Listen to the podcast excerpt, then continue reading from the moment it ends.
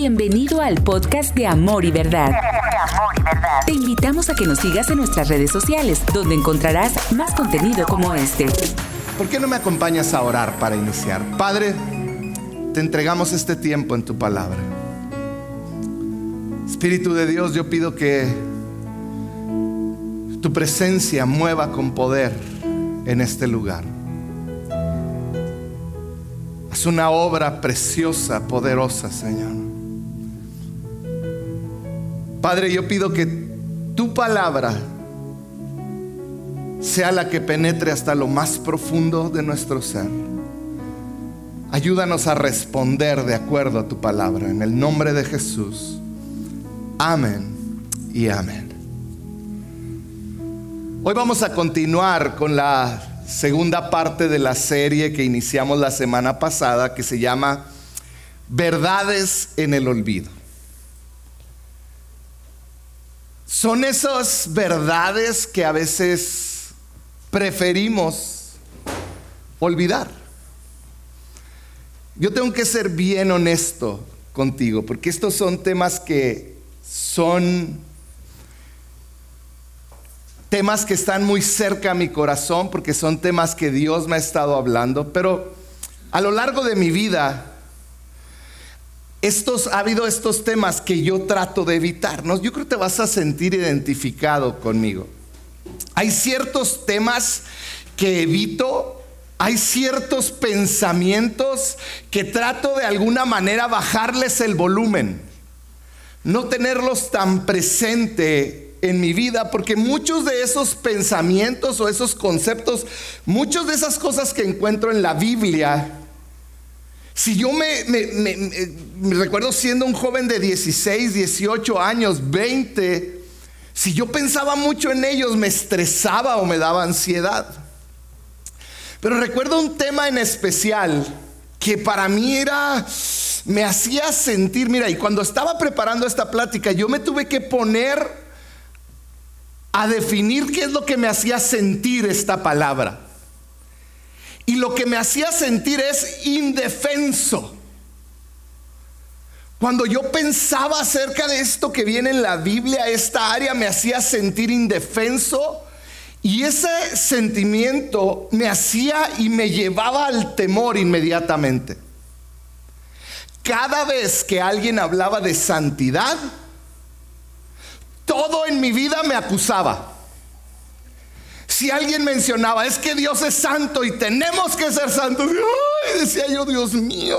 Y yo tocaba un instrumento, no cantaba por obvias razones, pero tocaba un instrumento desde muy joven en la, en la iglesia. Y decían santidad y a mí me temblaban las patitas y decía, Dios mío,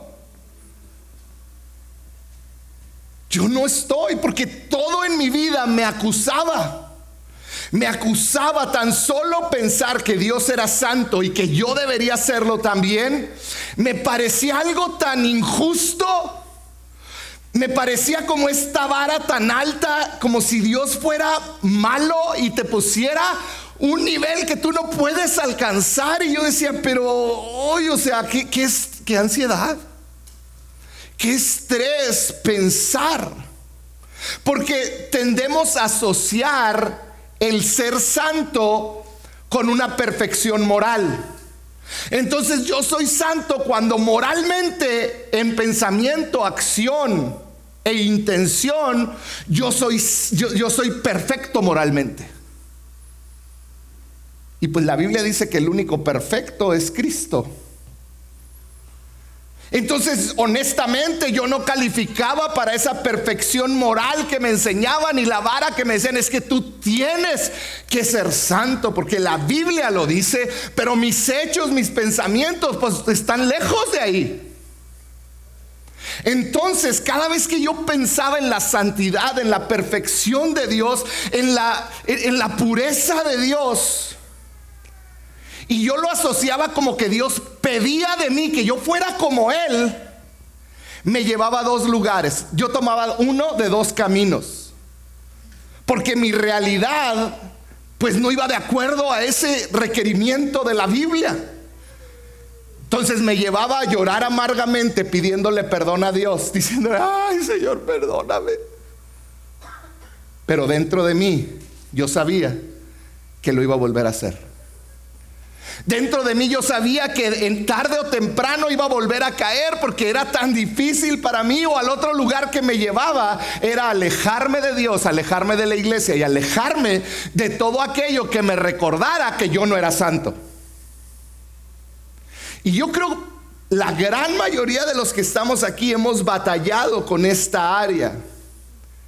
Porque creo firmemente que dentro de la iglesia ha habido mala enseñanza en cuanto a la sanidad, ah, perdón, en cuanto a la santidad y la vida de un ser humano común y corriente como tu servidor.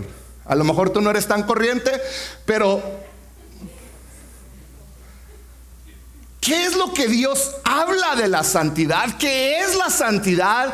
¿Cómo, ¿Cuál es el parámetro? Y quiero empezar, hoy vamos a hablar de santidad, no salgan corriendo, pero yo quiero empezar poniendo una base bien clara. Dios es santo. Dios es santo, es mal, Él no es santo, Él es santidad.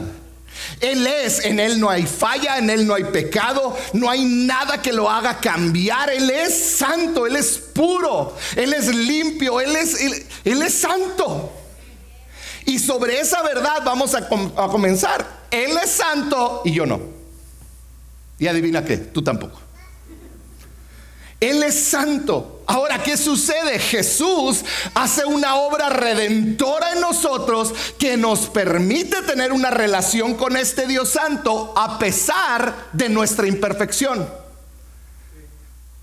Jesús, por medio de Jesús, esas áreas que yo no puedo vencer, Jesús cubre esas áreas con su sangre, con su sacrificio. Cuando yo entrego mi vida a Él, yo estoy cubierto por Él. Él está a la diestra del Padre diciéndole al Padre, sí es culpable, pero velo, trae mi sangre. Está vestido de mí.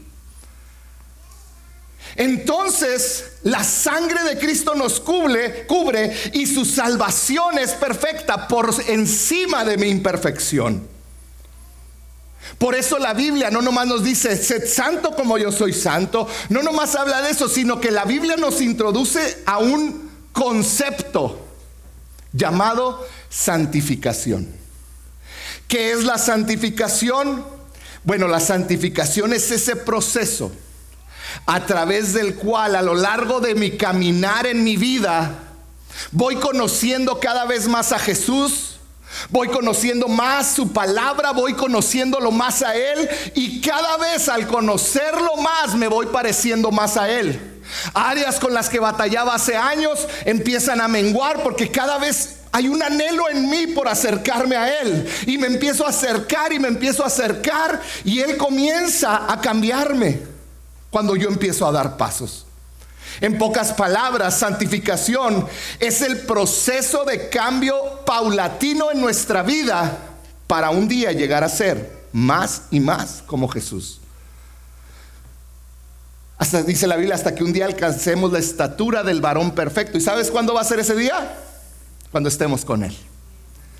Pero es mi responsabilidad en esta vida diariamente caminar hacia Él, conocerlo a Él por medio de su palabra, orar, convivir con otros que lo aman, para irme acercando más y más hacia Él. Santificación es ese proceso. Entonces, Tomando en cuenta todo esto que te acabo de hablar, ¿cuál es la responsabilidad mía como seguidor de Jesús? ¿Cuál es mi responsabilidad en cuanto a mi santidad? Y hoy quiero hablarte de una historia que encontramos en el libro de Ezequiel. Y yo creo que muchos de ustedes la han oído. Y te voy a contar el contexto, porque vamos a llegar a un punto donde vamos a leer el resultado, la respuesta de Dios a lo que estaba sucediendo. Ezequiel nos cuenta la historia de un, de un sumo sacerdote llamado Elí. Apréndete este nombre, Elí. Elí era un sumo sacerdote que vivía en el templo. Era, eh, eh, ¿Te acuerdas que eh, la mamá de, de, Samuel lo llevó a vivir con Elí, el, el, sumo sacerdote? Es ese Elí. Elí tenía dos hijos, pero Elí tenía un problema. Se le olvidó su responsabilidad como sacerdote. La Biblia nos cuenta detalles, si tienes tiempo después leerlo en el libro de Ezequiel, que Elí se volvió flojo, número uno. El no nomás se volvió flojo, sino que se volvió descuidado. Descuidado en todas las áreas de su vida, aún incluida su cuerpo.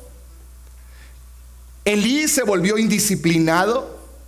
Se volvió tan indisciplinado que dice que al final de sus días perdió la vista, perdió la visión.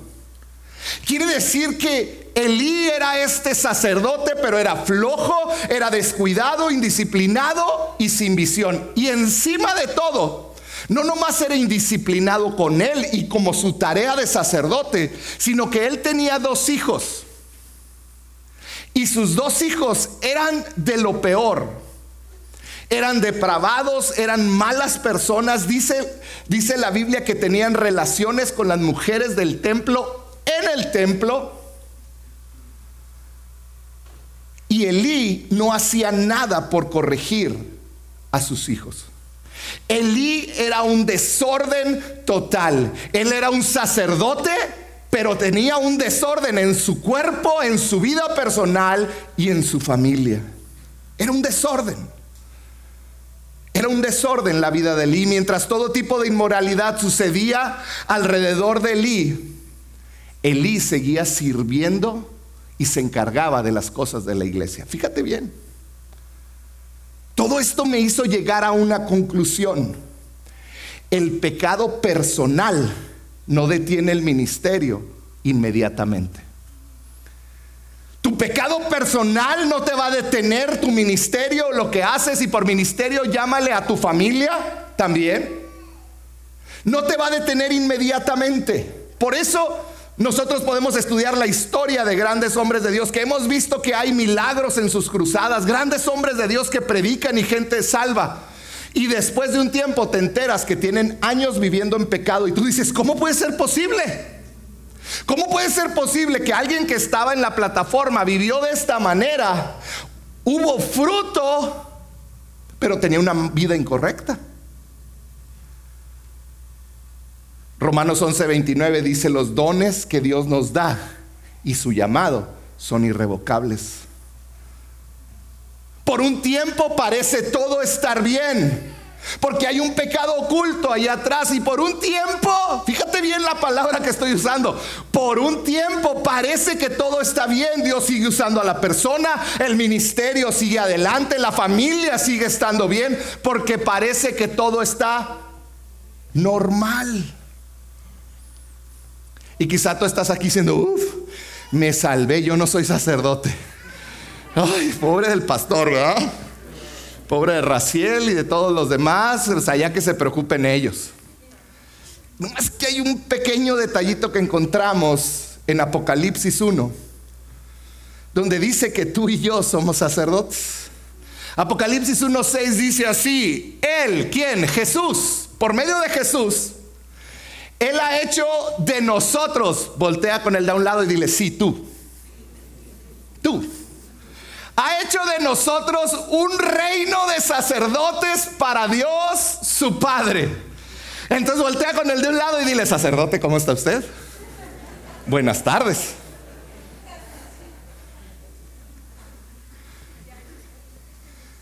¿Cómo está usted, sacerdote? No le quiten el sa nada más, por favor. Cada uno de nosotros, el que le agarró, le agarró, ¿eh? Al ratito en la tarde unos van a estar. ¡Ah! Cada uno de nosotros fuimos redimidos por la sangre de Cristo. Cada uno de nosotros que hemos sido redimidos por la sangre de Cristo somos sacerdotes. Linaje escogido, dice la Biblia. Real sacerdocio nación santa. Algo así dice la canción de Marcos Witt, ¿no? Pero fíjate, hay algo que yo encuentro en cada uno de nosotros. Lo encuentro tan claro en mi vida. Eclesiastés 8 dice algo que, que, realmente debe de preocuparnos porque nos habla de una forma muy real en la cual actuamos nosotros como seres humanos. Dice Eclesiastés 8:11, cuando no se castiga un delito, la gente siempre siente que no hay peligro en cometer maldades. No sé si te ha pasado, pero un día tienes una flaqueza, pecado, y luego lo haces y luego esperas el castigo. Como los perritos, ¿verdad? Ay, me van a pegar, me van a pegar, me hice pipí. Ay, ay. Y no llega el castigo. Va. Y no llegó. Y andamos corriendo en el pecado. ¿Sí o no actuamos así como seres humanos? Los seres humanos cuando vemos que no hay un castigo por lo que hacemos, dice, la gente siente que no hay peligro y que puedo seguir. ¿Por qué? Porque no me ha llegado una consecuencia, porque no ha pasado nada, nadie se dio cuenta. Hice lo incorrecto, robé. Eh, tú ponle el nombre. Y no hubo consecuencia. No hubo un embarazo. Mi esposo no se dio cuenta, mi esposa no se dio cuenta. Mis papás ni cuenta se dieron. Mira, llegué. En otras palabras, como creyentes llegamos a la actitud de que es más fácil pedir perdón que pedir permiso. Llegamos a la actitud de decir, bueno, lo quiero hacer, disfruto hacerlo y no me importa que sea una mala idea hacerlo, yo lo disfruto. Muchos llegan a la actitud, no, pues lo voy a hacer y después me arrepiento, al cabo hay gracia.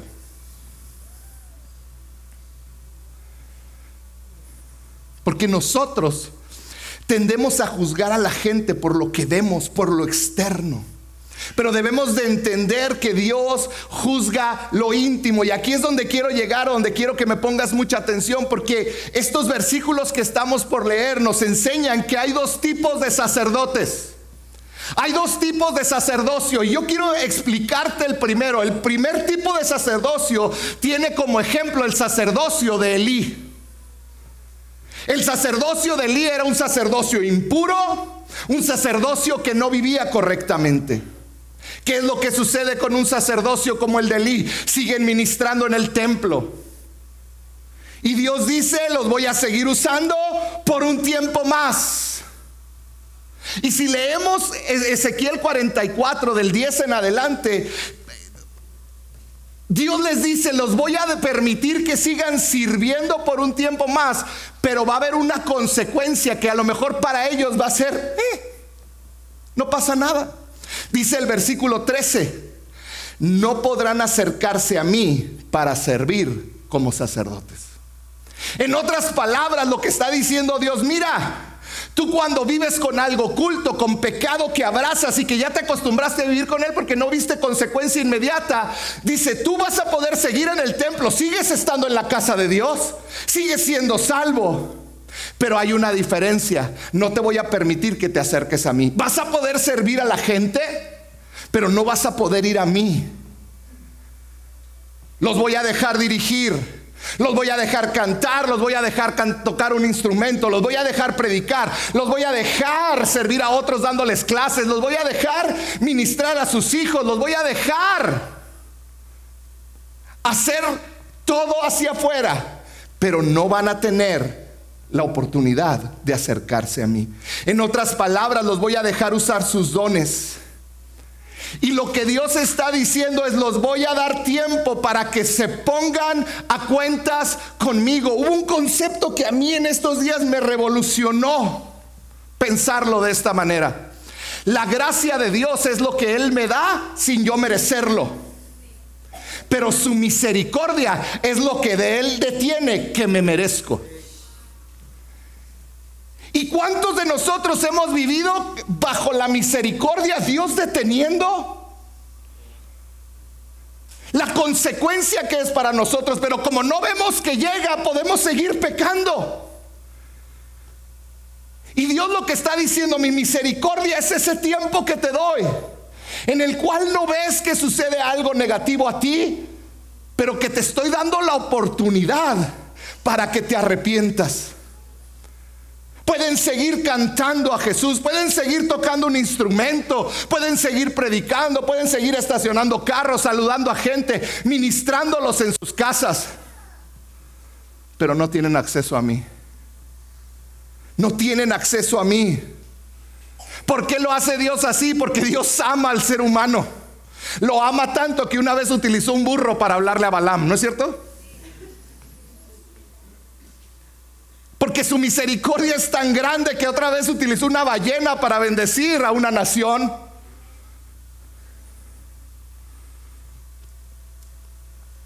El sacerdocio de Elí era impuro por una simple razón. Hacía concesiones con los placeres del mundo. En otras palabras decía, yo puedo vivir como yo quiera, al cabo mis dones siguen funcionando. Yo puedo vivir de la manera que se me pegue la gana. Al cabo, predico y Dios sigue tocando gente. Al cabo, toco y Dios sigue haciendo algo increíble. Porque el juicio no llega inmediatamente. El juicio no llega inmediatamente. Tú puedes estar siendo bendecido económicamente. Tú puedes estar siendo bendecido familiarmente. Tú puedes estar siendo bendecido en cada área de tu vida a pesar de vivir incorrectamente. ¿Y sabes por qué es eso? Por su misericordia. Que está deteniendo, que no te está dando lo que te mereces, por su gracia que te da lo que no mereces.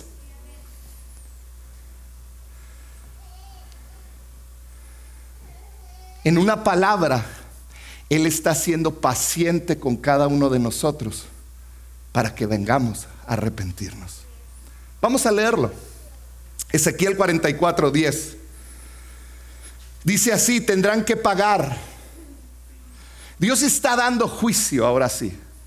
Y dice, le dice a, a, la casa de Elí, al sacerdocio de Elí, le dice, tendrán que pagar por su iniquidad los levitas que se alejaron de mí cuando Israel se descarreaba para ir tras sus ídolos podrán servir en mi santuario. Está diciendo, no los estoy echando de mi presencia, de mi, de, de mi casa. Dice, podrán servir en mi santuario como custodios de las puertas y en algunos otros meresteres del templo. En otras palabras, no vas a entrar a lo íntimo, al lugar santo, santísimo. Vas a servir hacia afuera. Dice, ellos serán los que maten los animales para el holocausto y para el sacrificio que presenta el pueblo. Y deberán de estar dispuestos a servir al pueblo. Pero yo he levantado mi mano contra ellos. Qué terrible. Dice, ellos siguen sirviendo, pero la realidad es que mi mano ya está levantada. Dice, y por haber servido al pueblo de Israel delante de sus ídolos y por hacerlo caer, Tendrán que pagar por su iniquidad. Yo el Señor lo afirmo. Y luego dice el versículo 13, no podrán acercarse a mí para servir como sacerdotes. Está clarísimo lo que dijo Dios. Ustedes van a poder seguir sirviendo a mi pueblo, pero ustedes no van a tener intimidad conmigo.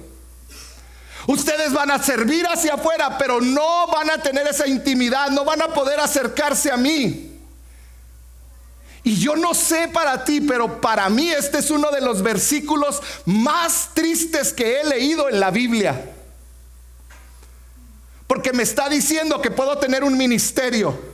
Puedo tener una familia a la cual le puedo enseñar de Jesús, puedo predicar, puedo cantar, puedo tocar un instrumento, puedo servir a otros, puedo enseñar a los pequeños, puedo cuidarlos, pero no tener intimidad con Él. En otras palabras, yo pudiera haber estado borracho el día de ayer y hoy venir a predicar y muchos recibirán a Cristo. No te preocupes, no estaba borracho. Si quiero aclarar. Si no van a cortar ese pedacito, ¿no? El pastor predicó borracho. Puedes servir, ministrar gente. Perdón, pero ya hace calor. Puedes servir y ministrar gente, pero estar lejos de Dios. Por un tiempo puedo seguir ministrando, por un tiempo puedo seguir haciendo como que nada pasa. Puedo levantar mis manos, puedo cargar mi Biblia más grande que tengo. Puedo servir a otros, puedo estacionar autos, puedo tocar un instrumento, puedo hacer todo. El gran problema es qué va a pasar cuando Dios eche un vistazo dentro de mí. ¿Qué va a encontrar? ¿Qué es lo que ve cuando ve dentro de ti? Lo cual nos lleva al segundo tipo de sacerdote. El primero es el sacerdocio de Elí. El segundo es el sacerdocio de Sadoc. Son los que guardaron la palabra de Dios cuando otros no lo hicieron. Y dice así el siguiente versículo 15. Dice, en cambio, fíjate esto, se acercarán a servirme los sacerdotes levitas descendientes de Sadoc. Ellos sí los quiero cerca, quiero que se acerquen a servirme que estuvieron al servicio de mi santuario cuando los israelitas se descarriaban de mí y se presentarán ante mí para ofrecerme grasa y la sangre. Yo el Señor omnipotente lo afirmo. Fíjate bien lo que dice el 16. Solo ellos entrarán en mi santuario y podrán acercarse a mi mesa para servirme y encargarse de mi servicio. Dice los descendientes de Sadoc que fueron puros que se preocuparon por mantenerse cerca. Ellos van a estar a mi mesa y me van a servir, dice el 17. Y cuando entren por la puerta del atrio interior se pondrán vestiduras de lino. Apréndete esto, ¿eh? porque esto es importante. Dice, Dios les estaba diciendo, necesitas ponerte lino, porque en Éxodo dice que a los sacerdotes que entraban a su presencia y traían calzones, ropa interior, dice la Biblia. Traían, ¿cuántos traen calzones de lana? No, no levanten la mano. Hasta. No vaya a caerles un rayo en este momento. Pero decía que si tú entrabas a su presencia con calzones Hanes, perdón, de lana, morían. Ahora, una pregunta, ¿quién sabe qué tipo de calzones traes tú? ¿Verdad que nada más tú? Dios estaba diciendo, a mí me importa lo interno, no lo que se ve por fuera. Dice, usarán ropa de lino, no se pondrán nada en la cintura que los haga transpirar. En otras palabras, lo que está diciendo, lo más importante no son tus dones, no son tus talentos, no es tu prosperidad, no es tu éxito externo. Lo más valioso que podemos tener es nuestra intimidad con Dios. La manera más efectiva de ministrar a la gente es cuando tú estuviste en su presencia, es cuando tu vida ministra a Dios. Cuando tú sirves a su mesa y entonces puedes voltear al pueblo y reflejar la gloria de Dios, que era lo que hacía Moisés. Iba y estaba en su presencia y luego venía y el pueblo era bendecido. La ropa interior. En otras palabras, lo interno, lo que nadie ve. El día de hoy ni mi esposa supo qué calzones me puse. Solo Dios y yo sabemos. Y así se va a quedar. No les voy a decir. Dios estaba diciendo, a mí me importa lo interno.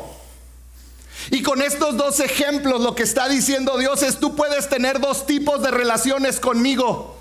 Ambas son una relación con Dios, ambas estaban en el templo. La primera son los que tienen una relación hacia afuera, sirviendo hacia afuera como Elí han sido salvos, han nacido de nuevo, pero se rehusan a limpiar su hombre interior, su mundo interior. Y Dios les dice, no te voy a sacar, no te voy a desechar, mi misericordia te sostiene, mi gracia te va, te va a permitir seguir. No te echo fuera, pero tienes que hacer algo. Tienes que hacer algo. Porque no vas a poder acercarte a mí si estás sucio. Si sigues haciendo aquello que no debes de hacer. Pero hay un segundo tipo de sacerdocio, los que constantemente están diciéndole Dios, límpiame y ven su pecado y se arrepienten. Y aunque quizá vuelven a caer, cada vez avanzan y avanzan más hacia Él y se acercan más hacia Él y saben cuáles son las áreas de su pecado y allí piden ayuda para no caer en ellos tanto o ya no caer. Y cada día que pasa van madurando hasta que van dejando atrás al pecado y van en este proceso de santificación. El segundo tipo de sacerdocio, el de Sadoc, son esos que van avanzando, no los que se abandonan al pecado y dicen, al cabo todo por fuera funciona bien. sino que los de Sadoc son los que caminan hacia Dios, aunque hacia Dios, aunque todavía haya fallas. Aquellos que dicen, yo voy a tomar mi cruz y voy a seguirte. Y a esos es a los que Dios les dice, ven, te quiero cerca.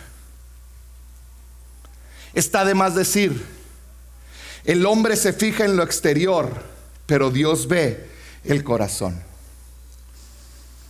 Quiero dejar algo bien claro. Este no es un mensaje de juicio.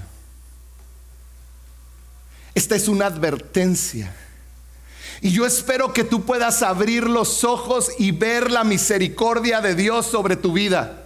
Yo pues espero que tú puedas abrir tus ojos y ver su gracia que no mereces sobre tu vida y cómo Él nos mantiene en su casa, cómo Él no nos desecha, cómo Él nos sigue permitiendo entrar, servir y ser parte de su pueblo. Es un mensaje de gracia, es un mensaje de amor. Hoy su gracia nos da una nueva oportunidad. Día a día tienes una nueva oportunidad. Su misericordia lo hace posible. Pero cuando te niegas a tomar decisiones correctas, ahí es cuando sucede algo terrible. Es cuando comienzas a vivir ese cristianismo y empiezas a pensar como que algo me falta como que algo falta. Es que sí está padre, pero como que algo me falta. Y buscas en otra esposa, buscas en otra adicción, buscas en otra iglesia, buscas en otra clase de enseñanza ¿Por qué? Porque el servir hacia afuera te aleja del corazón de Dios y lo único que haces es servir. Y dices, pues como que algo me falta, sí está padre, vengo. Y a lo mejor cantan y a veces siento bonito, otras veces no siento nada y me voy y pareciera que dejo atrás lo que Dios hizo conmigo y sigo viviendo triste, deprimido, acongojado, con estrés, con ansias, no sé qué pasa. El cristianismo no sirve.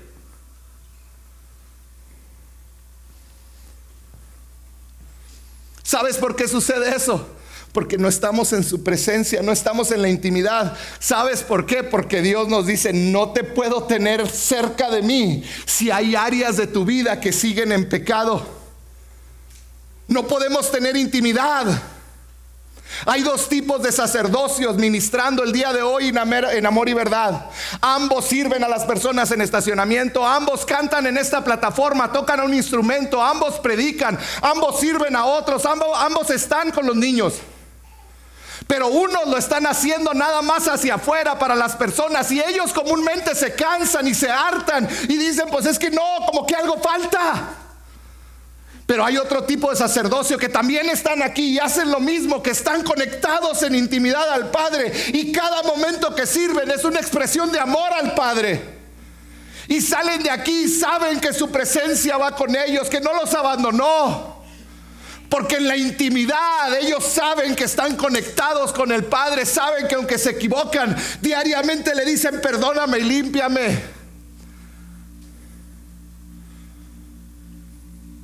Son aquellos que han aceptado estar cerca del Padre a costo de sacrificar sus placeres. ¿Y sabes qué es lo más triste? Que el estar cerca de Dios no es decisión de Dios, es decisión tuya. El estar cerca o el estar lejos. Cuando tú y yo nos negamos a limpiar nuestro corazón, nuestra vida, nosotros estamos tomando la decisión de decirle, no voy a estar contigo en intimidad, voy a estar aquí con la gente.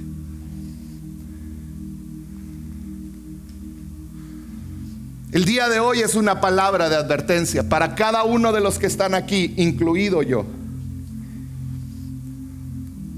Saúl nunca se imaginó que en su propia casa estaba el reemplazo, estaba su reemplazo estaba ese jovencito David que tocaba un arpa y él se calmaba y vivía ahí con él y estaba con él. David Saúl no se dio cuenta que David lo iba a reemplazar hasta que un día Dios después de mucho tiempo le dijo, Saúl, ya es suficiente Saúl. Te he dado tanto tiempo y no haces nada, vas a ser removido. Y hasta ese momento Saúl se dio cuenta que llegó la consecuencia. El faraón en Egipto nunca se dio cuenta que el jovencito que comía cornflakes, frutilupis en su mesa cada mañana, llamado Moisés, iba a ser el que iba a liberar al pueblo de la esclavitud. Nunca se dio cuenta que era el que iba a reemplazarlo como el líder de la nación de Israel. Los fariseos que se veían tan santos con sus túnicas tan preciosas, con un exterior que cuando pasaban cantaban santo, santo, santo y traían su Biblia, la ley como su reflejo y había un orgullo y la gente los veneraba y wow, ahí viene el rabino, ahí viene el fariseo. No se imaginaban que esos que criticaban el pecado de los demás y apuntaban con el dedo, un humilde hombre de, Jerusalén, de, Nazaret llamado Jesús, iba a reemplazarlos. No se dieron cuenta. Yo no sé tú, pero yo quiero ser como Jesús. Yo quiero ser como Jesús, por eso constantemente tengo que pedir perdón. Por eso constantemente tengo que reconocer que me equivoco y tengo que pedirle perdón a mis hijos, tengo que pedirle perdón a otra gente. Tengo que arrepentirme constantemente, quizá diariamente, mano, quizá diariamente me tengo que arrepentir delante de Dios. Por eso tengo que orar, por eso tengo que leer su palabra, porque sí quiero ser como Jesús. Y no hay otra manera. Hoy quiero decirle a todos ustedes que están aquí, ser usado por Dios es algo glorioso. Es algo que debemos de cuidar, que debemos atesorar y no debemos de jugar con ello. No podemos jugar con nuestros dones, con los talentos que Él nos dio. No podemos jugar con el favor de Dios sobre nuestras vidas. Y no te lo digo como una amenaza, porque en ningún momento me estoy refiriendo a que vas a dejar de ser salvo. Yo no estoy hablando de la santidad. Si tú aceptaste a Jesucristo como tu Salvador, tú eres hijo de Dios y eres salvo. Pero sí puedes perder su favor sobre tu vida. Puedes perder su toque, puedes perder su unción sobre ti. Tan es así que en este lugar hay dos tipos de padres criando a sus hijos. Los que ministran hacia afuera y los que ministran a sus hijos desde una relación con Dios. En este lugar hay dos tipos de hombres de negocios, gente que tiene negocios, aquellos que con su negocio bendicen a la gente. Pero hay otro tipo de hombres de negocios que bendicen con su negocio a Dios y como bendicen a Dios, más gente es bendecida.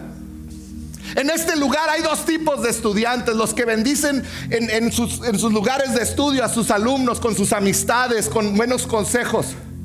Pero hay un segundo tipo de estudiantes que primero está Dios para ellos y entonces son de mayor bendición para los que están afuera. Hay dos tipos de cantantes, de músicos, de predicadores, de siervos en este lugar. Los que lo hacen externamente o los que desde lo íntimo ministran hacia afuera.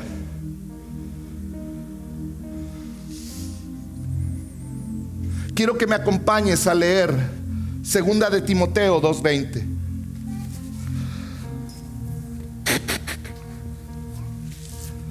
Dice así, ahora bien, en una casa grande no solamente hay vasos de oro y de plata, sino también de madera y barro, unos para honra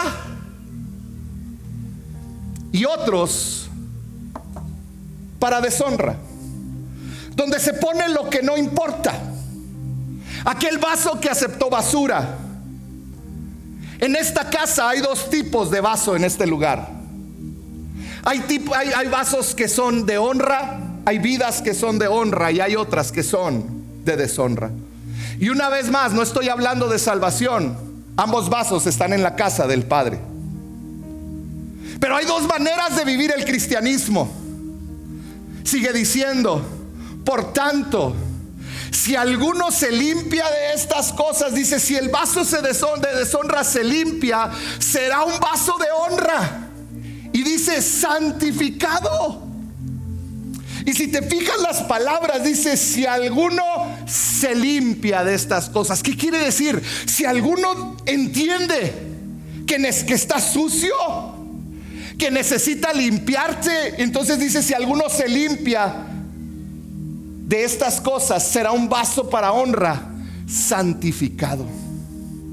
Está diciendo tú que ahorita has aceptado basura en tu vaso, tierra, cosas que no deberían de ir dentro y te hacen un vaso de deshonra, has aceptado pecado sexual, has visto cosas que no debes, te has involucrado en cosas que no debes, hablas con personas que no debes. Está diciendo, si tú lo reconoces y te acercas a Dios, vas a ser santificado y vas a ser útil para el Señor, preparado para toda buena obra. Tú y yo debemos entender, nuestras decisiones diarias ensucian nuestra vida, ensucian nuestro vaso. Cada decisión incorrecta que tomamos nos ensucia. Si vamos dos versículos atrás de Segunda de Timoteo, lo explica perfectamente bien. Segunda de Timoteo 2.19. Dice, el Señor conoce a los que son suyos. Está diciendo, ambos vasos son míos. Ambos vasos son míos. Dice, todos los que pertenecen al Señor deben apartarse de la maldad. O sea que hay vasos que conocen al Señor, pero que deciden vivir en maldad. Eso es lo que está diciendo. Porque después de eso dice, hay dos tipos de vasos, uno de honra y deshonra. Pero si el vaso de deshonra se limpia, va a ser santificado y entonces va a ser útil para el Señor. Ese es el mensaje completo. Hay dos sacerdocios, uno de honra y otro de deshonra. Pero si uno se arrepiente, va a ser de honra como el otro. Primera de Corintios 11:31 dice, si nos examinamos a nosotros mismos, Dios no nos juzgará de esa manera. ¿Qué está diciendo? Mi gracia está, mi, mi misericordia está sosteniéndote. Júzgate a ti mismo. Examínate a ti mismo. Deja de hacerte tonto. Examínate. ¿Qué áreas Has dejado de llamarles pecado, que tú sabes que son pecado. ¿Qué áreas has dejado de llamarles ofensa a Dios? Porque te trae placer. Sé honesto contigo mismo y con Dios. Y detén todo aquello que te detiene. En otras palabras, arrodíllate, detente. Dejemos de jugar a ser cristianos. El pecado no solo te destruye físicamente, el, el, pecado va a destruir toda tu vida y tu familia. Detente. El mensaje de santidad no es un mensaje que si no te vas al infierno, no es el mensaje de santidad, es cuando no eres santo te estás perdiendo de lo mejor de tu relación con Dios. No te conformes. Yo les decía en la primera reunión, es como tener un carro de lujo del año precioso, pero no abrirlo y querer caminar con él empujándolo en la subidita. Ese es el cristianismo que vive aquel que tiene un cristianismo como el de Lee. Tiene un carro para tener aire acondicionado y no pasar frío ni calor, para estar siempre contento. Te va a llevar a lugares que nunca imaginaste, pero prefieres no abrirlo y estar adentro, prefieres empujarlo desde afuera. Qué cansado es ese cristianismo. Qué cansado. Vaso de honra y vaso de deshonra. Fue el rey David que llegó a esta misma conclusión. Él llegó a su vida y dijo, soy un vaso de deshonra soy el rey, he hecho tantas cosas, pero nadie serviría agua limpia en un vaso sucio, en un vaso de deshonra. Y fue David que al reconocerlo escribió en Salmo 51, 7, purifícame de mis pecados. David dio el paso y le dijo, Dios, purifícame de mis pecados y quedaré limpio, lávame y quedaré más blanco que la nieve. David dijo, yo quiero entrar, estoy cansado de servir nada más hacia afuera. Yo quiero ser limpio. Y David lo que estaba diciendo es, ya no quiero ser ese vaso de deshonra. Ya no. Límpiame. Límpiame. Porque cuando me limpias, a pesar de que era un vaso de deshonra, Cuando Él te limpia, puedes volver a recibir el agua.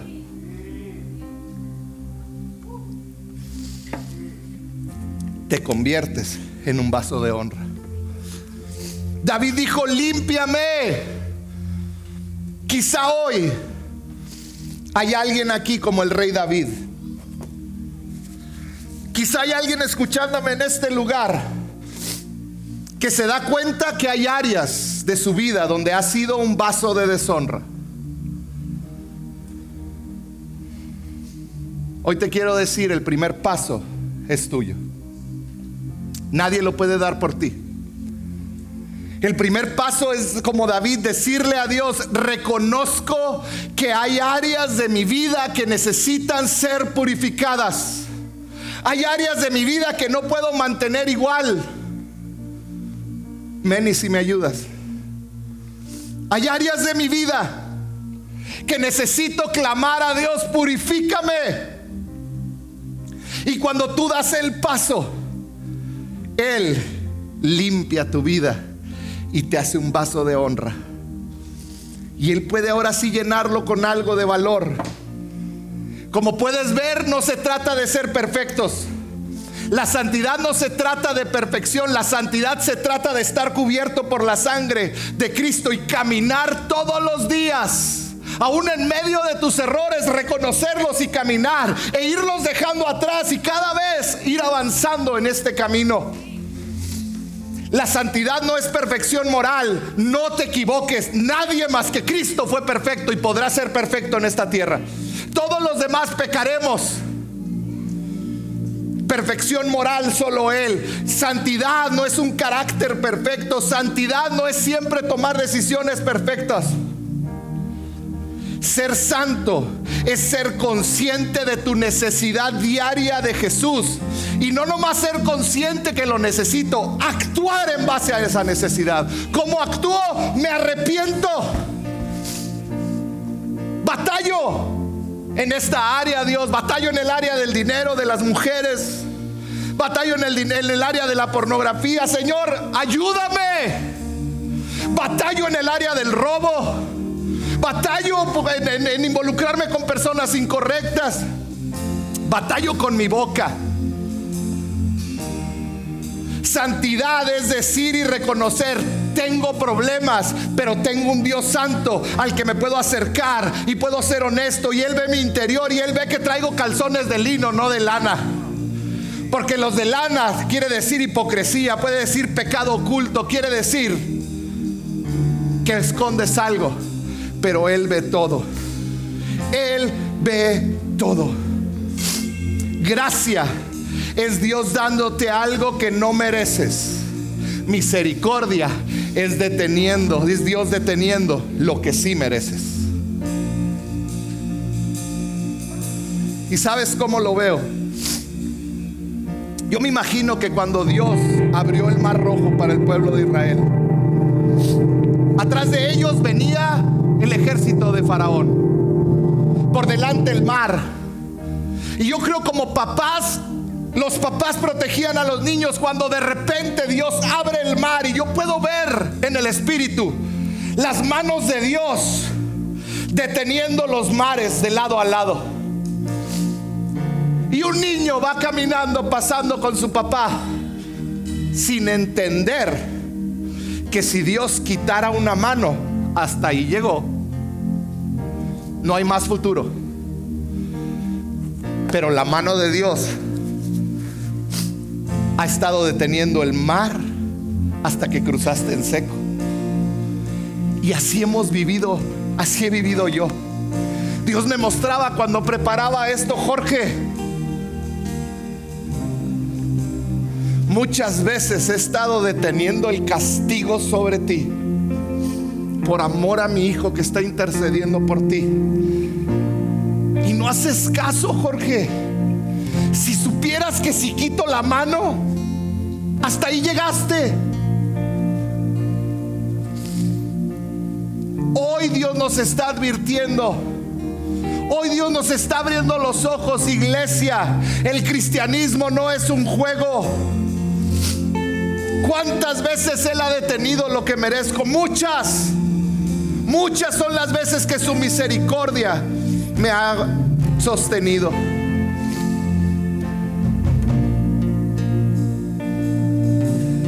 ¿Qué es aquello de lo cual tienes que arrepentirte el día de hoy? Aquello que te ha alejado de la intimidad con Dios. ¿Por qué no cierras un momento tus ojos?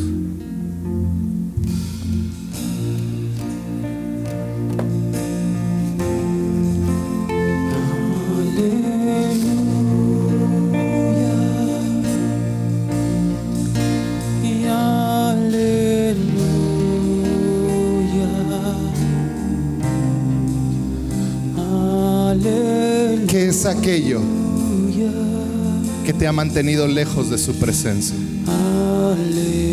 Vienes, cantas, se siente bien, pero hay algo que falta. ¿Qué son esas áreas que te han estado alejando de Él? Que quizá por años te han alejado de Él.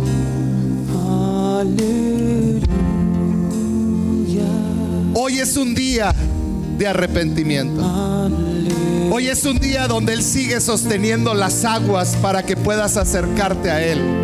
Hoy es el día de misericordia para que tú puedas venir y pedir ayuda. Que puedas decirle como David, límpiame, purifícame Señor.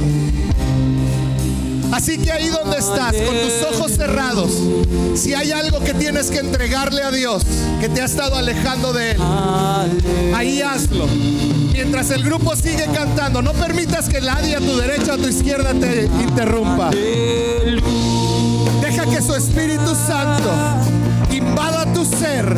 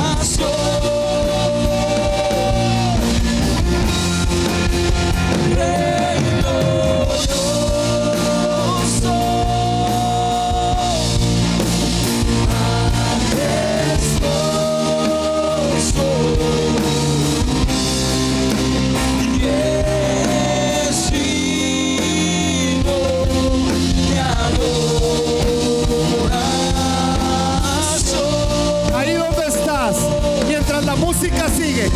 En este momento entrégale a Dios toda área de pecado.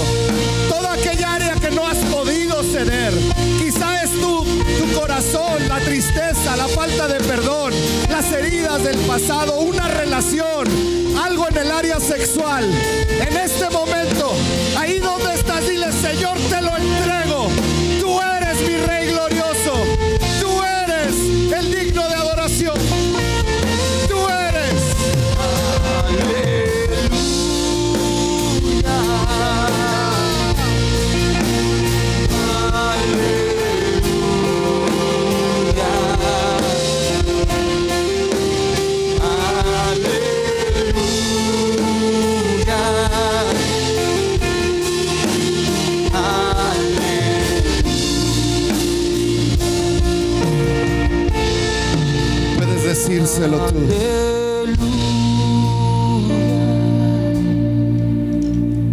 Solo cierra tus ojos y disfruta de su presencia. ¿Hace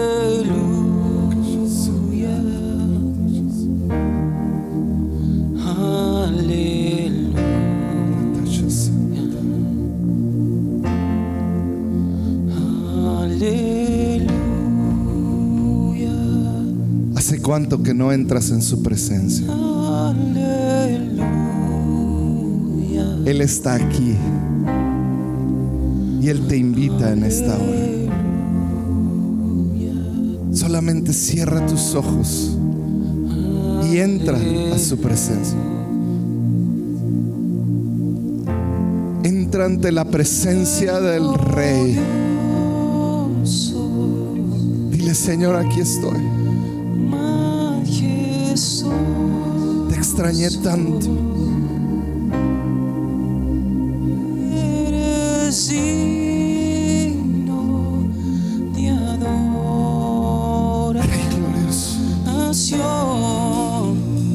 Puedes decirle, Rey glorioso, Rey glorioso, Rey glorioso.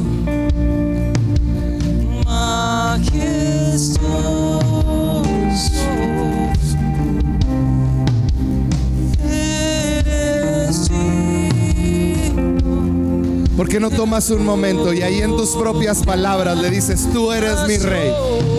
Tú eres mi rey, ahí en tus propias palabras. Yo no sé hace cuánto no se lo dices, pero diles, yo, yo soy tu siervo. Tú eres mi rey. Señor, perdóname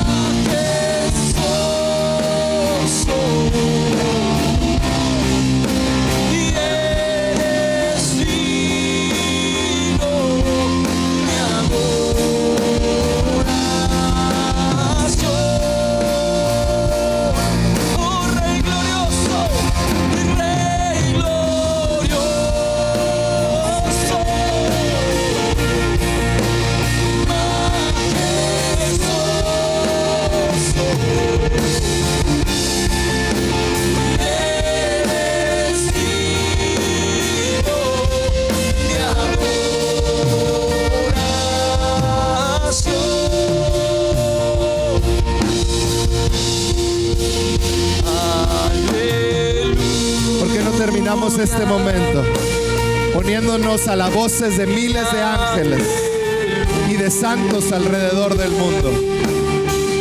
¿Por qué no terminas diciéndole aleluya? ¿Por qué no te unes al canto con todo tu corazón? Aleluya.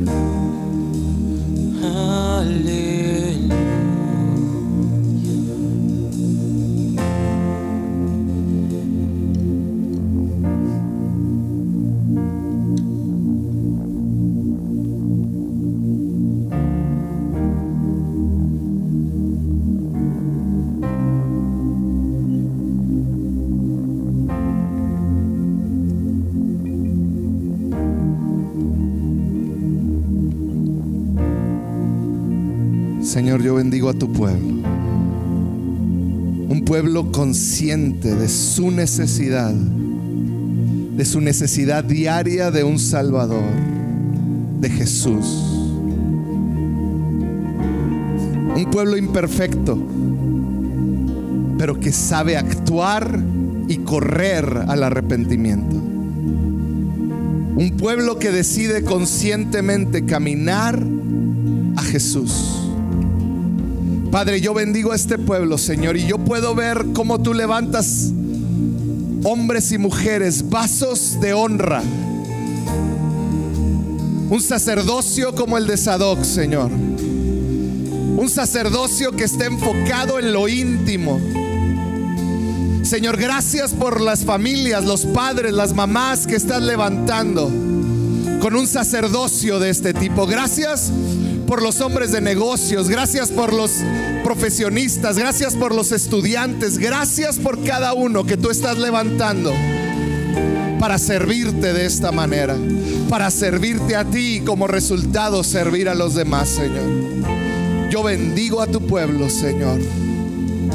Un pueblo entendido en el nombre de Jesús. Amén y amén. ¿Puedes darle un aplauso al Señor?